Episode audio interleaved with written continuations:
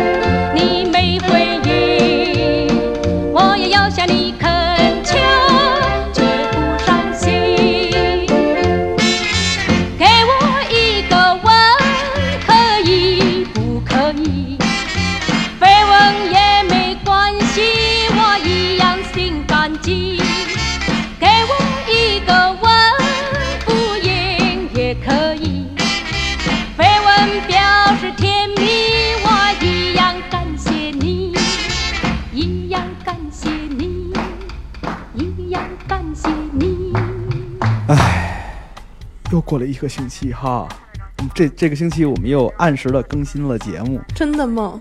只要包子靠谱的把节目剪完，那我们就能顺利的更新。不要通过这种方法逼迫我干活。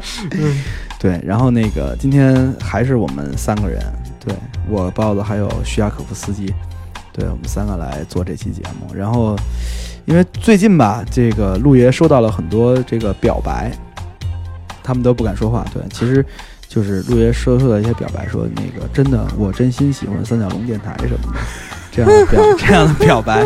所以那个我以为有人给我写情书了呢。哦，没有，你又想多了，朋友哎。然后，然后我，也照了镜子，但我最近倒是涨粉丝了，对对对对对，自从上了三角龙电台节目，立马全是涨粉丝。全是那种刷粉什么的。对对对，刷粉，刷粉一角啊几千，对对对，一角几千，我操，真便宜了。把电话给我留一下。希望大家都加我关注哦。对对对，然后大家都可以加一下徐亚可夫斯基。我单身哦，对，来，包子说两句吧。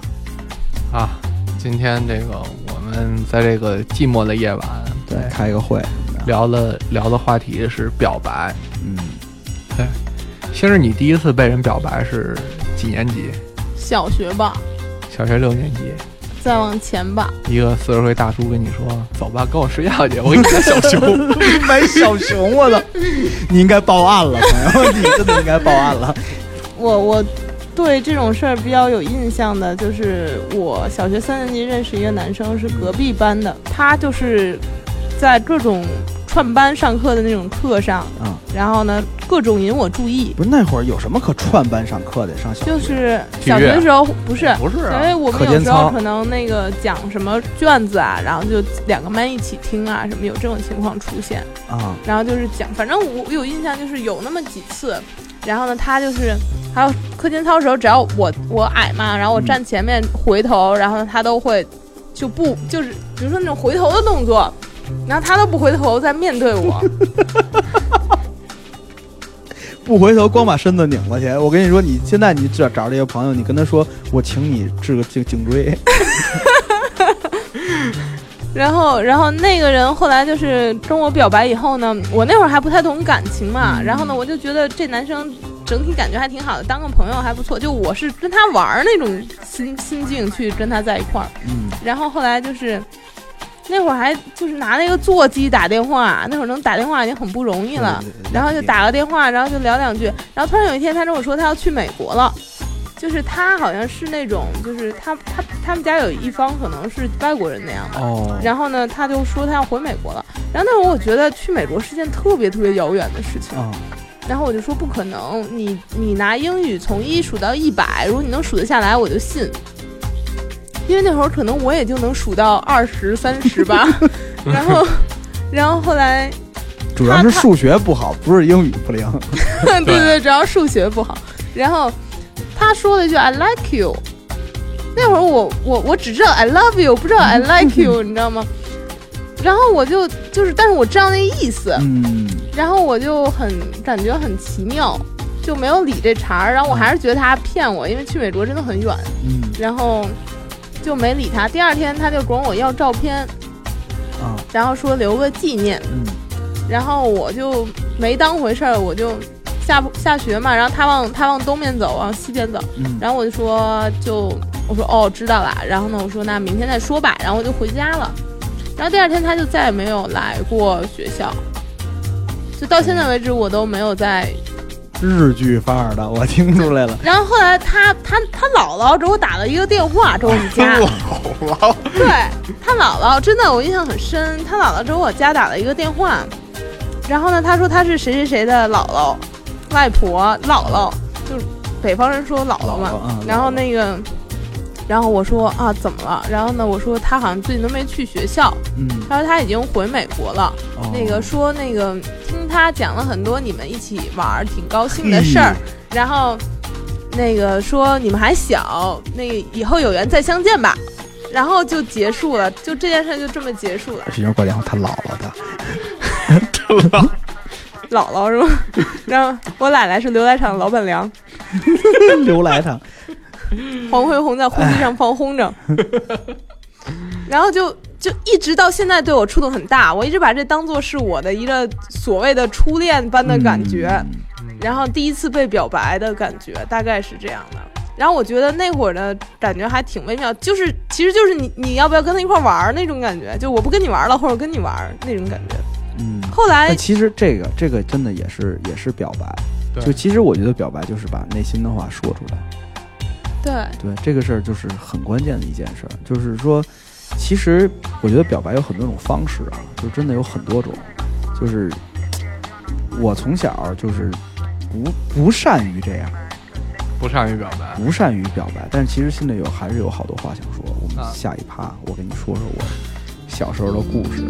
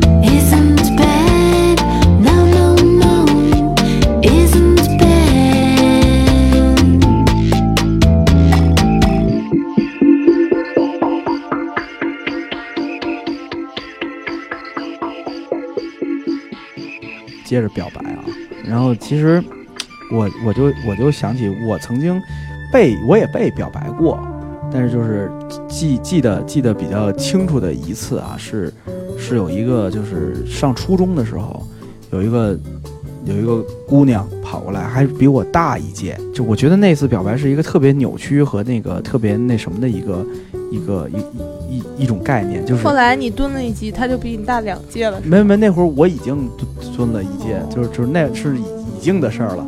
然后就是等于说是我们我们因为我们一级是一层嘛，嗯年级越高层数越高，真的。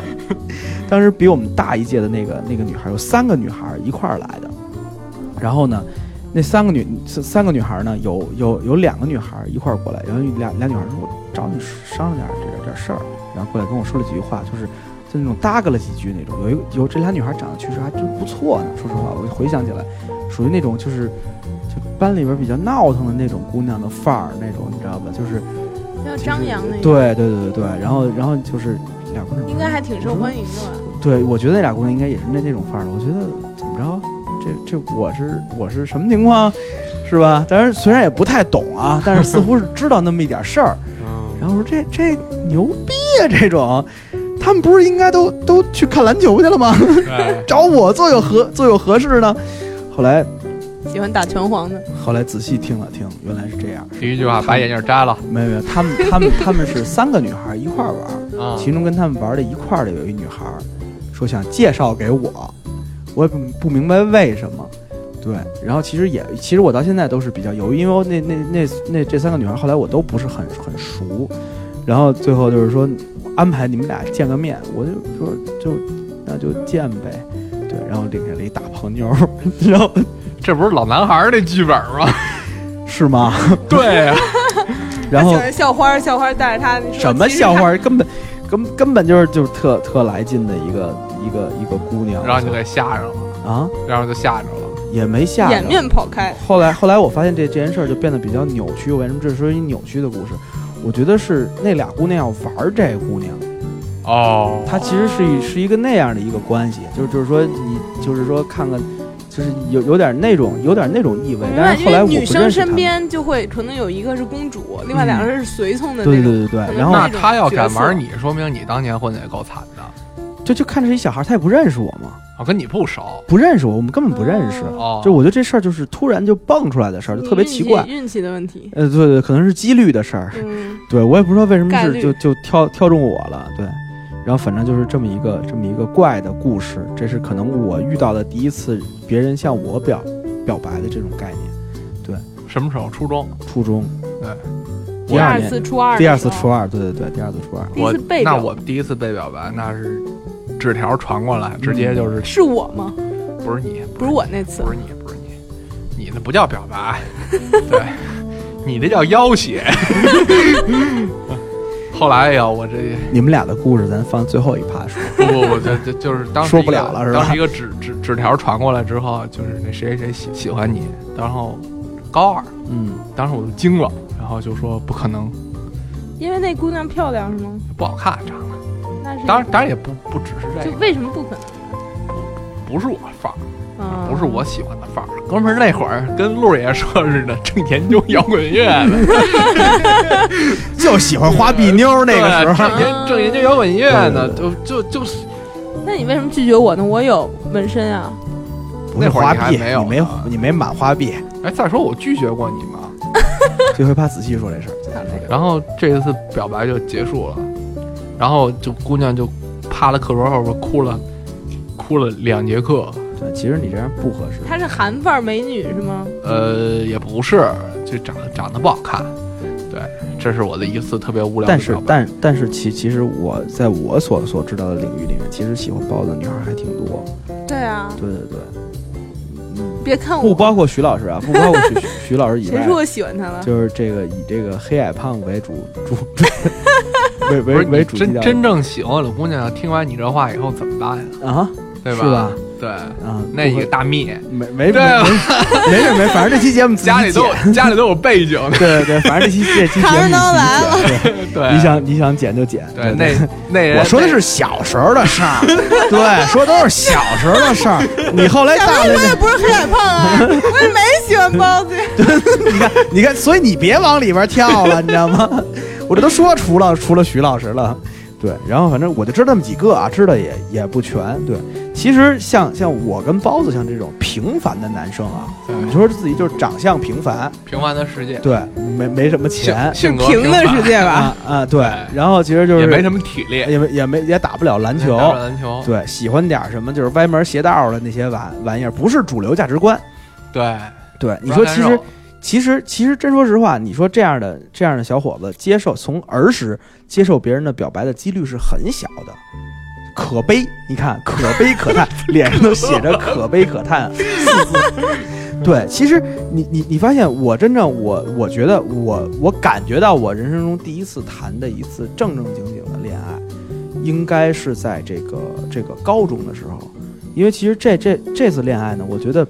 嗯，并没有一个大家相互的一个特别圆满的一个表白，可能可能在真正交往之后，两个人那种腻歪话说的比较多，就像那种告白的话，比如说我我是真的是多么多么的爱你，欢你呀对对，怎样怎样这样的话比较多。但是其实平常的时候，两个人都是基础性的交流，就是就是觉得走到一起去都属于比较自然的那种，没有一个真正式的一个告白。嗯，对对对，然后其实我的人生经历里这样的比较多，但是我现在的女朋友，我对她的表白就属于那那种，就是在在相处了一小段时时间之后，我觉得就是特别直接的，就是做我女朋友吧。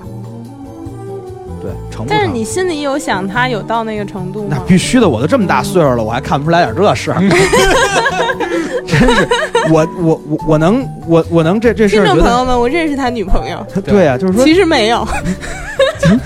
送你一个小熊，对对对对，其实其实就是我的就是家是你的，你真老到一一个一个份儿上，就是一看就知道这靠谱不靠谱，对不对？可是你倒数十几年前怎么可能？就那会儿你自己都不了解自己，对你根本不知道那是自己怎么回事儿。那种时候，就是你真是但凡表白了，打篮球那种的，可能也过去就是揍我女朋友吧，然后小孩疯了啊，然后就不知道说什么。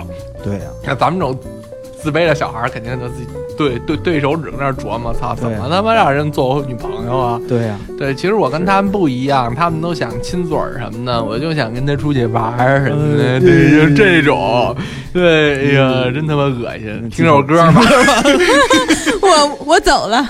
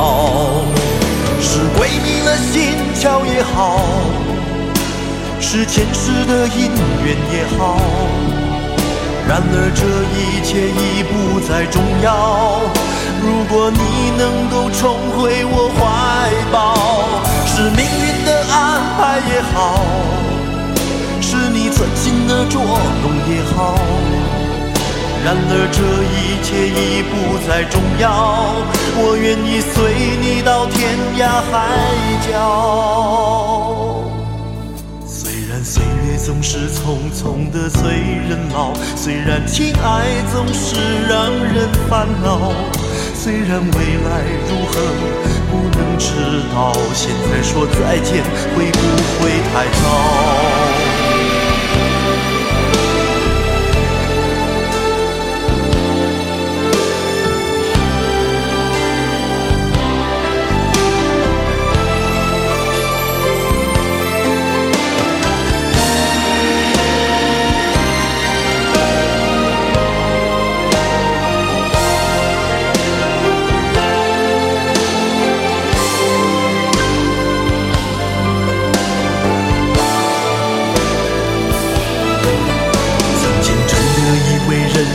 就这样了，平静的心拒绝再有浪潮。斩了千次的情丝却断不了，百转千折它将我围绕。有人问我你究竟是哪里好？这么多年我还忘不了。春风再美也比不上你的笑，没见过你的人不会明了。是鬼迷了心窍也好，是前世的姻缘也好。然而这一切已不再重要。如果你能够重回我怀抱，是命运的安排也好，是你存心的捉弄也好。然而这一切已不再重要，我愿意随你到天涯海角。虽然岁月总是匆匆的催人老，虽然情爱总是让人烦恼，虽然未来如何不能知道，现在说再见会不会太早？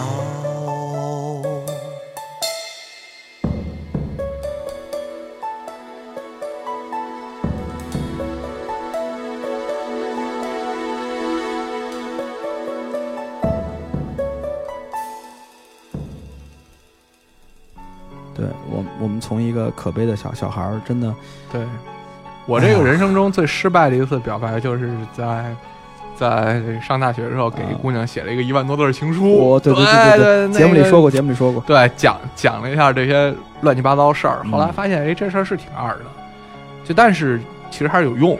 但我觉得可能是一个倾诉的过程。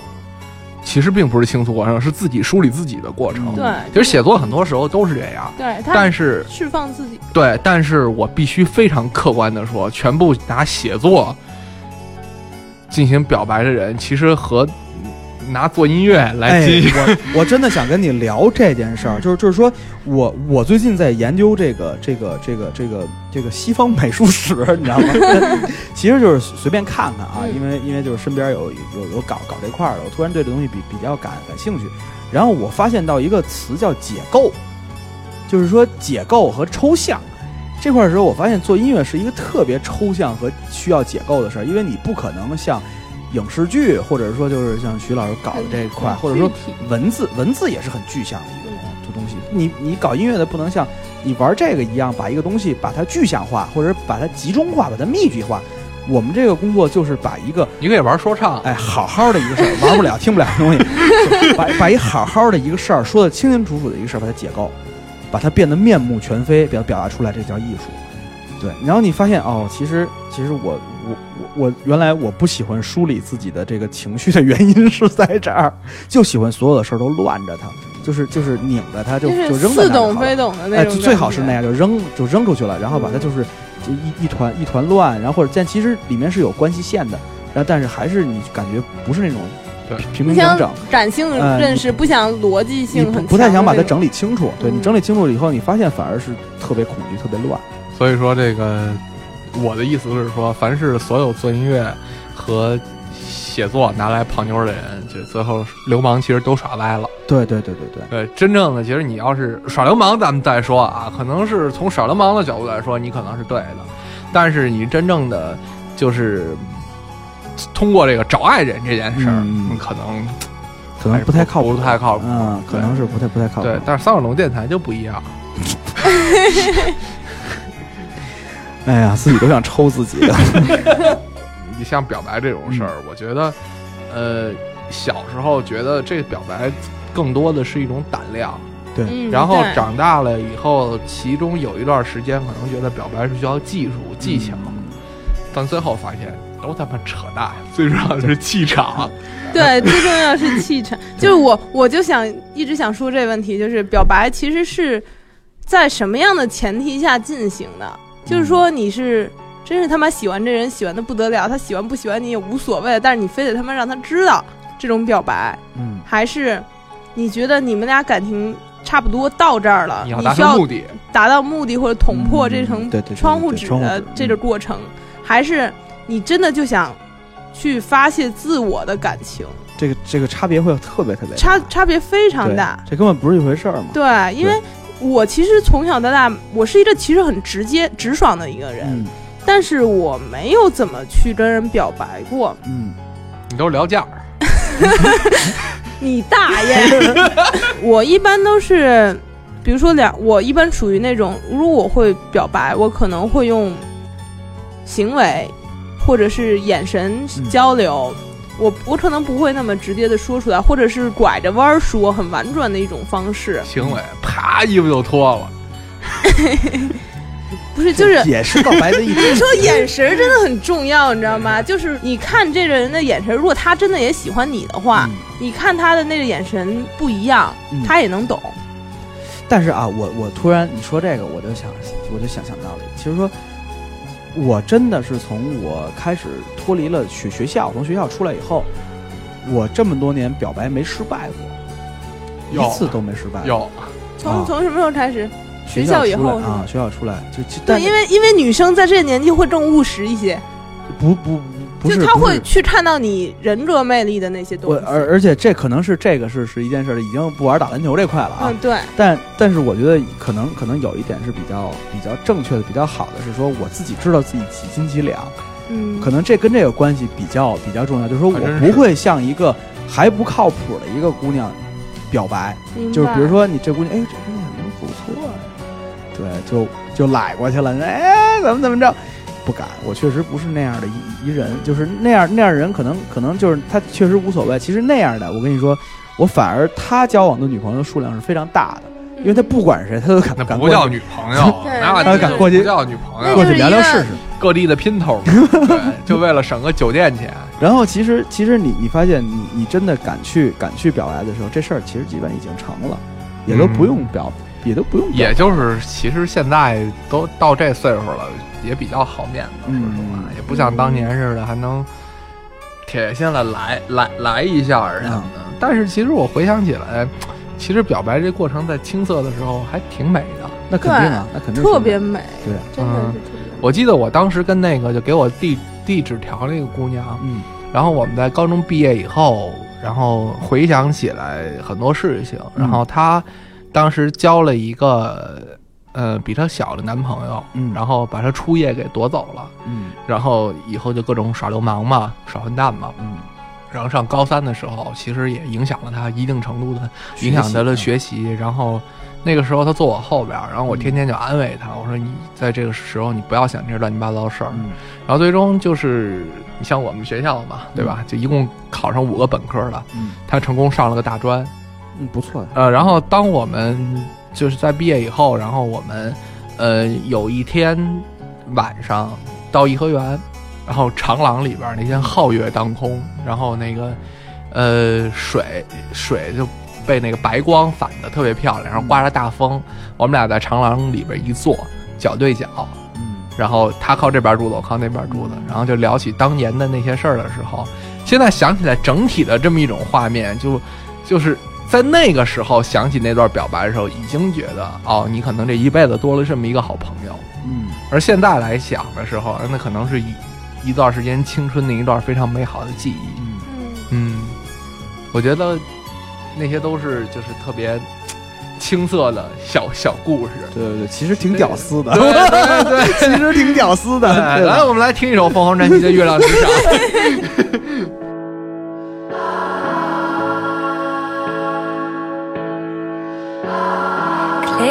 to me like a last breath you would breathe. You were like home to me. I don't recognize the street.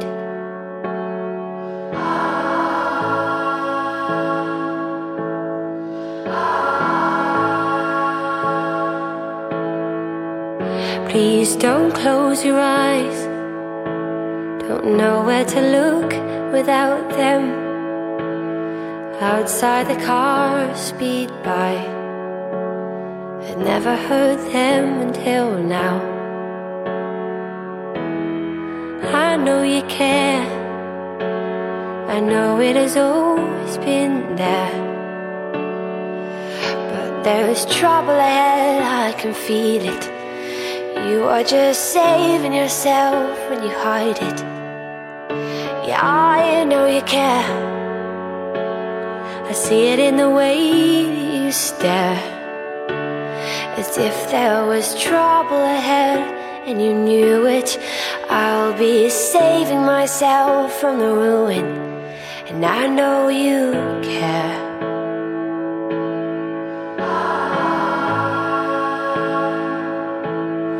I used to run down the stairs to the door, and I thought you were there to shape to the comfort of us. Two lovers locked out of love. Oh, but I know you care. I know it has always been there. But there is trouble ahead, I can feel it. You were just saving yourself when you hide it. I know you care. I see it in the way that you stare. As if there was trouble ahead and you knew it. I will be saving myself from the ruin. I know it wasn't always wrong. But I've never known a winter so cold. Now I don't want my hands in a coat. But I still hope. Cause this is how things ought to have been. And I know the worst of it wasn't all that it seemed. Why can't I dream? Why can't I dream? Cause I know you care. And I care. I know you care. I know it's always been there.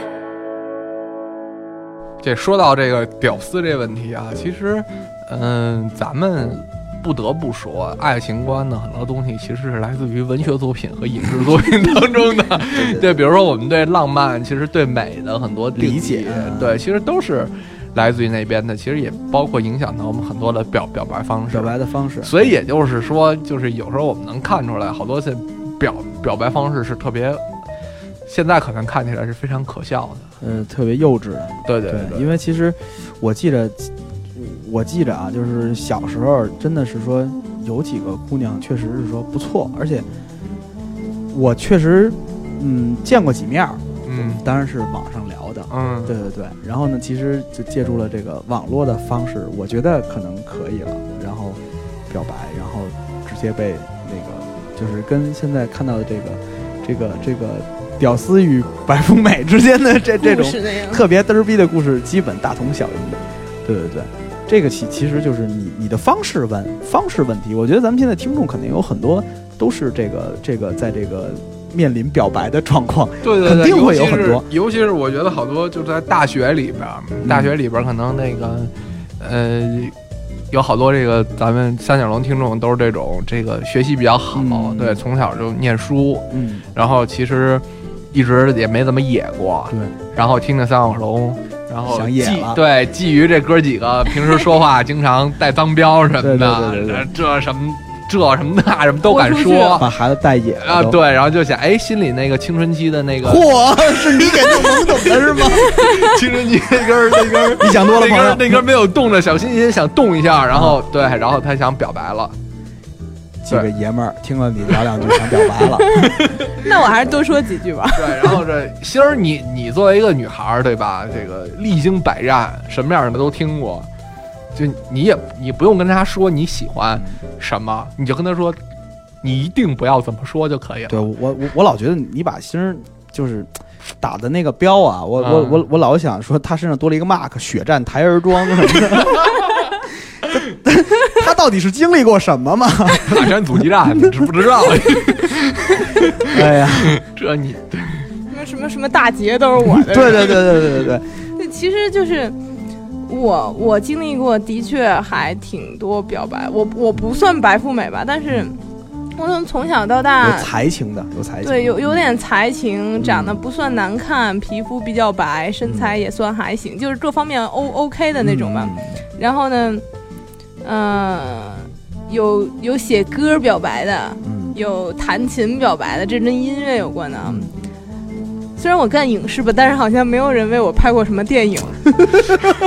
你别着急，会有的，会有的。后最后一片子就是献给许亚可夫斯基什么的。然后就是，其实我觉得我比较会让我惊讶的表白是那种，嗯就是你从来不知道这人存在，或者是你你觉得他绝对不会喜欢你，就是绝对不是喜欢你的那种人，嗯，然后他让你说他喜欢你，这种是让我特别特别，就是一下就能，就就当时我就震惊了那种感觉。那那你的直接反应是高兴还是不高兴啊？女孩就是会有点儿女生的感情其实有点复杂，就是说，你像那种他有点情愫在里面的那种人跟她表白吧，她会有点儿抵触，嗯，他会有点抵触，会不会不一样？然后，但是她有点小兴奋，嗯因为你她对你有情愫嘛，所以就她会有点兴奋。然后那种彻底不喜欢的那种，就有两种特别极端的方式，一种就讨厌你，把你就是完全不理你，甚至还会恶语相向。嗯还有一种极端的方式，就是就可能会成为朋友啊，或者是啊去了解你，然后慢慢了解了，可能会成为朋友。就是发好人卡且兑现是吧？对对对有好多发好种人比较人卡不兑善良，现的，这种人比较善良。对对对，然后那种就是你从来没有注意过他，然后你觉得他也从从来没有注意给过你的那种人，那种是让我会比较震惊的，因为我这人挺敏感的，然后呢直觉也比较灵，天蝎座嘛就。你不知道这人还有这么一人，对，嗯，就是，所以我身边这种表扬人，我大概都知道他可能对我有意思啊，我大概都能感觉到。但是这种人，我就这很有可能啊太神秘。了。你两个不认识的人，然后想欺负另外一人，然后就说你跟他那谁谁喜欢你，然后迫于因为这个我跟你表白说，我有这样小时候的故事，我有这样交过一个男朋友，哎哎，就是我刚转学去一个新学校，然后那个他们一帮那个老混在一起的男生，然后就说谁跟他表白，然后呢谁敢跟他表白谁就赌赌局嘛就赢了，然后呢其中那那会儿我也就是。因为那会儿刚来新环境，然后谁都不认识，就有点害怕嘛。嗯，然后所以他跟我表白，然后他对我还挺好的，然后我就，那就那就试试在一起吧。那会儿的在一起，也就是搭伴儿一块儿上课去啊，嗯什么什么一块儿吃饭呀、就是就很简单。所以，但是后来成了很好的情侣，哦，但是后来非典影响了我们两个，然后就 就分手了。大事儿也是大事儿，三天不在一起就不行。对对，不是不是不是不是不，而且感情，因为感情基础没有深，他就没了。不是韩剧，韩剧，因为因为这种感情没有感情基础，只能算个玩的好的伴儿，所以露水夫妻什么的，是吧？我是在报恩是吧？哎呀，你什么变的？赶快变回去！年老妖还是魔鬼小妖？我们俩脾气可不好，没事儿，我脾气也不好。就爱吃一螺蛳粉。对对对对对，一会儿桃我桃木剑呢。其实这真真真说实话啊，我我发现我听听听听完徐司机了，徐司机，对徐亚可夫斯基说完了以后，我我我觉得真是说，我其实，在好多一一段时间里边，我调整不好一个表白的一个关系，就是说我跟一个特别普通的一个朋友，一个女孩什么的，我们都玩的特别开，就是聊的天儿也都是特别特有意思什么的，就特别逗。其实这个时候我知道这个样子是最吸引人的，但是我有很长一段时间，我真的碰上一个我特别喜欢的人的时候，我真的说话特别拘谨，就是聊不到特别逗的就会。结巴，而且甚至就是我，我印象中特深。我原来特别喜欢一男生，他打篮球的，然后，然后他跟我一块吃饭，我会把水都弄洒，因为他慌了，就会有这种，就我觉得我是一个还挺身经百战保持不了都会这样。保持不了女神的状态，对，怎么着，包子，在下一趴里好好聊聊你的女神，你知道为什么吗？嗯因为女神其实都是渴望被征服的。是吧？对。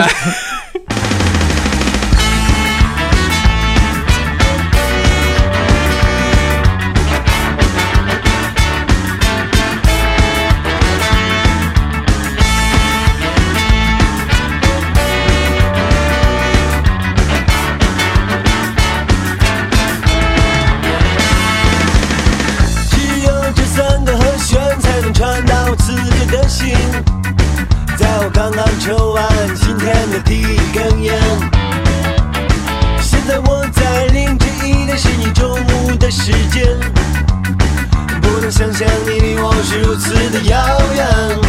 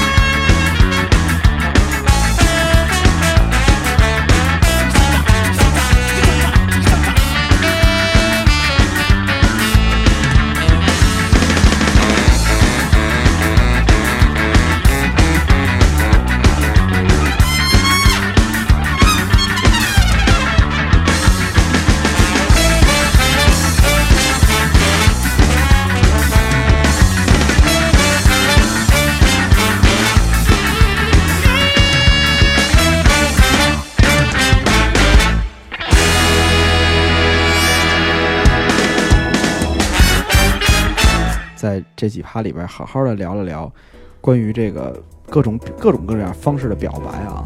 对，然后其实我们也都被表白过和和那个表白过别人，但是男孩儿普遍都是被表白的少，自己出去表白的多。这些年可能形势有所变化，对这些年女也不太敢出去表白，女生的所以还是被民风表白彪悍，你知道？对对对对，然后然后，但是但是你说，就即使民风这么彪悍，也没有多少女生就没事儿向我表个白什么的。确实过确实那茬儿了。确实，陆爷长得也不是特别帅，对，可能可能这个可能在长期接触的时候才能感受到陆爷的魅力。嗯，我我是这么觉得，就是年轻的时候可能都会喜欢高富帅啊，那会儿可能没有富，那咱们那个年代可能还没有钱的这个概念，高帅高帅嗯就那种，然后。但是我我觉得，反正我是大概十八岁以后嗯就开始比较欣赏有才情的男生，嗯或者是文艺一点的，或者是有思想嗯这种人。然后他的女生会越来越觉得长相不是那么重要，不是最重要的一件事。而且基本上就只要带只要正常就好了，就就没有所谓的有点帅、一般帅和比较帅还有特别帅那种概念，根本没有这个档，嗯就是还行和比较帅就是是不。是自己自己喜欢的那个？对对对，而甚至就是他的那个气质特别重要。我觉得男生的气质是特别重要，女生也也重要啊。我就说女生角度男眼里的男生，男男生可能，嗯，往二十岁往后以后就开始觉得一个男生比较稳重，比较有男人味儿，然后认真有担当的感觉是很好的。即使这种担当不一定是你非得对我负责任，非得娶我啊这种担当，但是他对工作、对任何事情、对细节都很有担当，然后尽力而为。对，然后他就会比较有成熟男人的魅力，嗯，然后小男生就变成一个就是很可爱的一个范畴里了。正太对，对，我是比较喜欢正太的，但是 但是只纯粹于年轻的肉体啊，纯纯粹于就是觉得他们很可爱，很好玩儿。喜欢的有担当的好正太。我不喜欢长得就是我我我比较说我菜那种，还是岁数大，就是感觉成熟一点，不能是岁数大吧，就是成熟一点。长得也像四十的，长那是正太吗？我我我在我在一直都在回想我到底有没有表白过，一直在回想。就也也也许其实还是有的。可能有但是我觉得这个表白的方式可能差别特别大，就是对，也许你就是像你说的一个眼神儿，对你的你的你的有些时候可能力量就传达到是是一个礼物，对，一个突然间出出现的一个一个一个就是恰当的时机出现了一个恰当的礼物。而且我觉得可能年轻的时候，我也曾经对着一个男生说：“你喜欢不喜欢我？”或者是那这喜欢我就是了，，你喜欢我为什么不跟我在一起？就也会，就是我肯定会有过这样的年纪，但是我觉得可能很远了吧。我觉得我还算同龄人早熟一点的嘛。忍住没说，当时对，当当时会有这样的想法，但是没有这么直接的讲出来还有。一个就是就就是你真的怎么和对方说说说结婚的事儿，因为其实我觉得女孩儿考虑这个问题啊，可能比男孩儿考虑的还多呢。对，对因为他他他想想这个一一男孩儿可能毛头小伙子什么也没有，跟跟他女朋友说咱结婚吧，我觉得这个真的这个是一个特别大的一个告告白，嗯，特别大的一个，就是说对方能不能接受。有有有好多时候，并不是说我跑 village 是吧，啪掏出一戒指，扑腾一跪，弄身水什么毕的。竟是世贸天阶啊，对对对大对对屏，对，一帮人喊就是怎么着，那好吧什么的，过两天就离。对这些东西可能不是不是最关键的东西，我觉得好多时候就是因为我我在之前聊聊聊这个表白的这个这个事儿，就是说你可能到一个时机，就是你可能两个人在一起感觉上上上的事儿，那其实如果两个人结婚的话，有可能是你要搞定的是这种关系。这种关系你搞定它是不是一个特别在一个状健康的状况下和往后延续会不会有问题的一个状况下？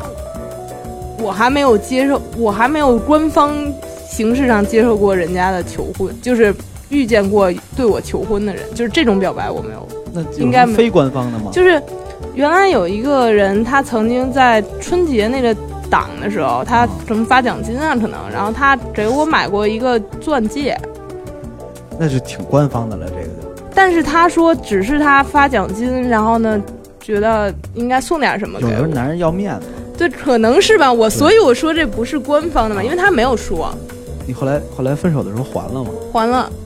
我是一个好姑娘，我我从来没有接受过男生一千多块钱以上的东西吧。但其实这不合适，你知道吗？你对你还你还给他以后，他也不知道这东西应该怎么办。对，但是但是我但不一定，没准儿那个是他上一个女友还的，我跟你说，这个我想过他当我面买的我我想过这事儿，当着你面买的。这个手粗细啊，差别特别大，你知道吗？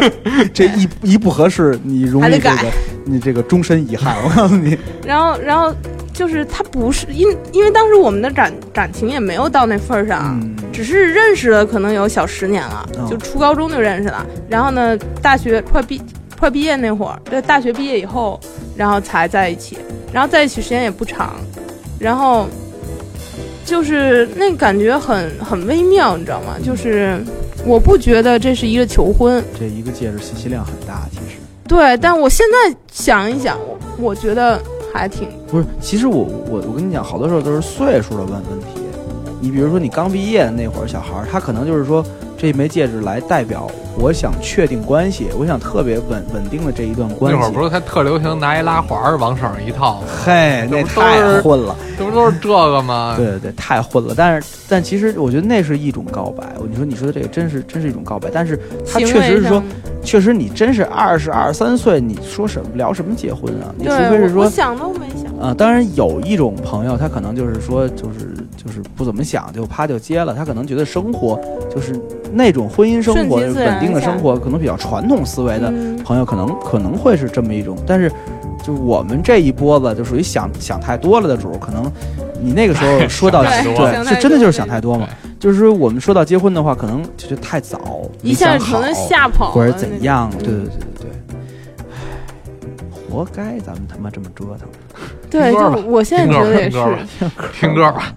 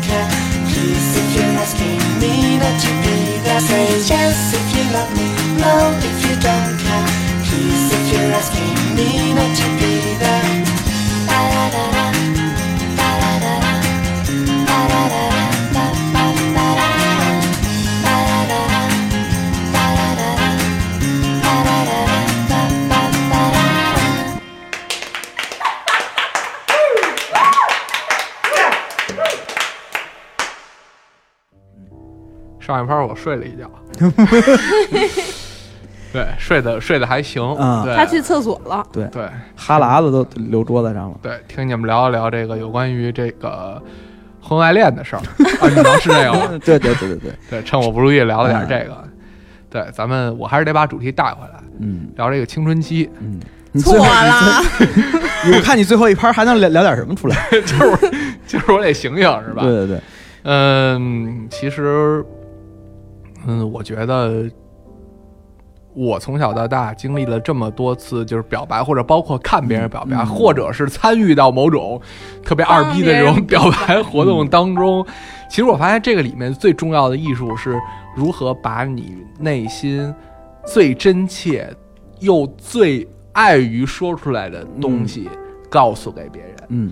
这个东西可能不仅仅这种这种这种技术啊，这种技术可能不仅仅在表白上，嗯，可能在于你比如说涨工资，对对对对对，你跟你老板聊嗯聊你涨工资的沟资，通方式，对，聊你升职，嗯。对吧？或者说你这包括你小时候跟你爹妈聊，哎，我可能得多要一百块钱零花钱，嗯。有效沟通，对对对，它其实是这么一种方式，它还还和它还和有效的沟通不一样。有效沟通，那你可能就是说我比如说我徐先生，我告诉你一个什么事儿，我最快的告诉你能理解，但表白还不是，嗯它真的是是一个，就是这个是我是我最恐惧，就是要打破我对这件事儿本身的恐惧，嗯然后再把这个恐惧传达给你。嗯，对，可能对于我们这种。就是咱们这种就是比较比较比较压抑的人来说，其实是有这么一个层面在里的。因为我觉得，可能对于大多数正经人来说，爱是没那么容易说出口的。对，因为其实我觉得啊，就是这这个这个，我也我也希望朋友们能可以参与互动，对，在微博讲讲你曾经你是怎么怎么告白的，对，但是回不回是我们的事儿，就我一直在想，就他刚才说的那个打破这个隐忍的东西，然后再去有效沟通的这个过程，就我一直不告白有一个原因，嗯。我突然想到了，就是我一直是一个相信沉默是能更强大的那样的一个人，就是你不说出来，哑巴的世界才是王道的世界，就是更 更就是属于那种隐忍又存在的那种感觉。我我比较讲究感觉，对，我知道，但是我我明白，就是你偏文艺了。对，在这一块你玩了一个四分三十三秒，但是但是我我其实觉得真正的就打破这种这种这种隔阂，其实是有必要的。在别人看起来，可能这种沉默，或者说是这种这种这种力量，可能变得很美。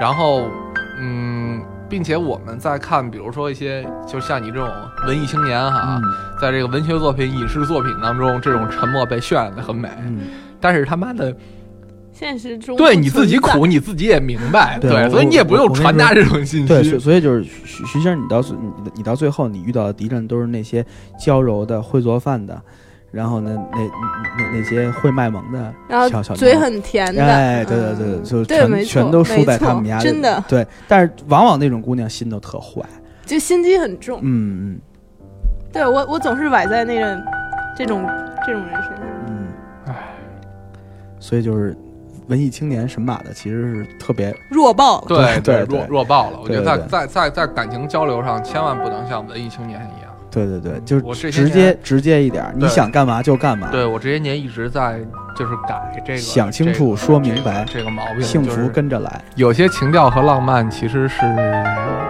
是必要的，嗯。但是我们不能把这个生活都过成像小说一样，就是因为这样的话，就是充满了各种各样的“我爱你”什么乱七八糟的东西，就表白太多了，其实它的力量会对对对减弱。其实其实其实这个，我跟那个我我我们之前呢有一位经常来节目里的嘉宾深聊过一次，然后就是他他其实就是在跟我讲的很多时候，我觉得很多女孩还是特别痴迷于在这个男人使各种小伎俩上。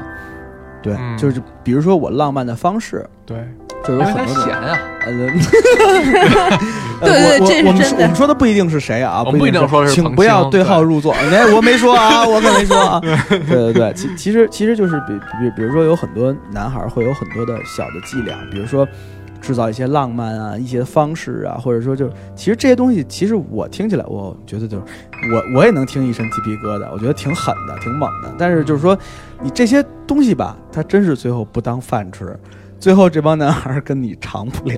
对，其实也是，不过萝卜白菜各有所爱。你像彭青这种，可能就是我什么都没说，你别再打瓷实了，就是可能就人家是女艺人。对，就是可能就是也是平常爱慕啦、追求的人比较多。嗯，那就是你如果不搞这一套的话，咱咱们数量级不能比那个。对对对，不搞这一套的话，其实是不行的。你像咱们这种，就是我操，行不行？行就行，不行就不行。我咱就觉得我，太牛逼了。嗯，他那种不行，必须得我操，九千九百九十九朵玫瑰，他一根一根数，对，啊，点点，然后谁豪车不在谁不在说谁嘛。对吧？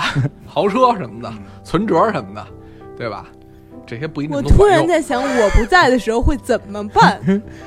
你必须一直在。对啊，没有办法。对，我看住了对得。对对，对你必须一直在。再这么聊这些没用的，这期就过去了，嗯你知道吧？我现在又得说这个咱们的收听方式了，对吧？就是我希望节约时间，请你告诉我包子当时怎么跟你表白的。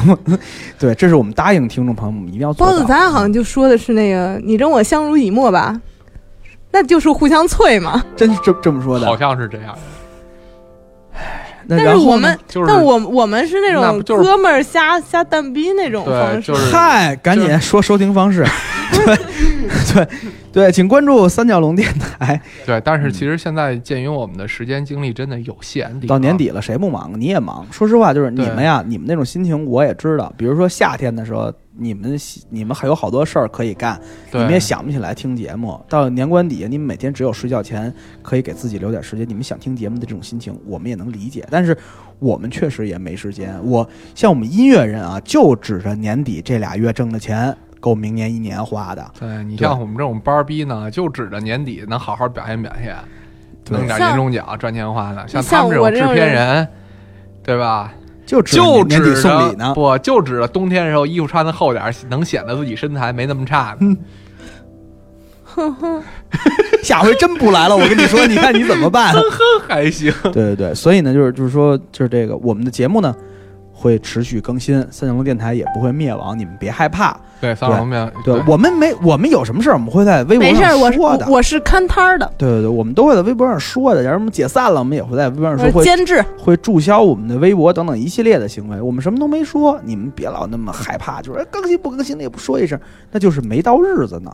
对该更新欢迎大家关注。我的微博，去询问我这相关的问题。对对对，自己再报一遍。徐雅可夫斯基新浪微博，对对对，然后 QQ QQ 微博也可以关注王璐了，腾讯微博也是徐雅可夫斯基。好吧，就到这儿吧。希望你对这个你们心爱的人这个顺利的表白，希望他能成功。对，趁着圣诞，节有一个好的表白时机，在年底一个甜蜜的寒冷的冬日，对对对，能再抱在一起。对美好的爱情故事。嗯，嗯，祝你幸福。对对对，那开咱最后开春是不是应该放开什么冬天里的一把火，嗯，开开春别分就行。又一春呐？好吧，拜拜。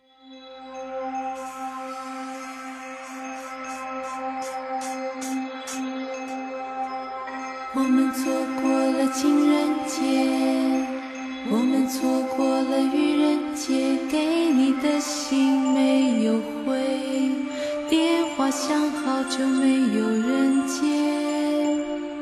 我们错过了儿童节，我们错过了情人节。我过生日你在纽约，你过生日我在台北。我们错过了感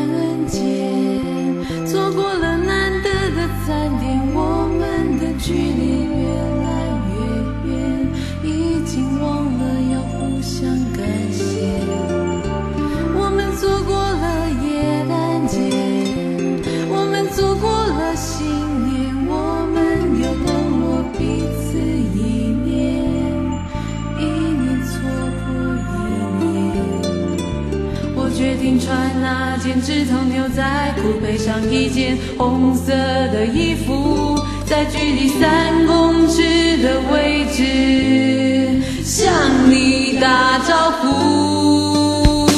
我不敢和你见面，我不敢和你见面，找不到合适的鞋，我不敢和你见面。我不敢和你见面，我不敢和你见面，找不到合适的鞋，我不敢和你见面。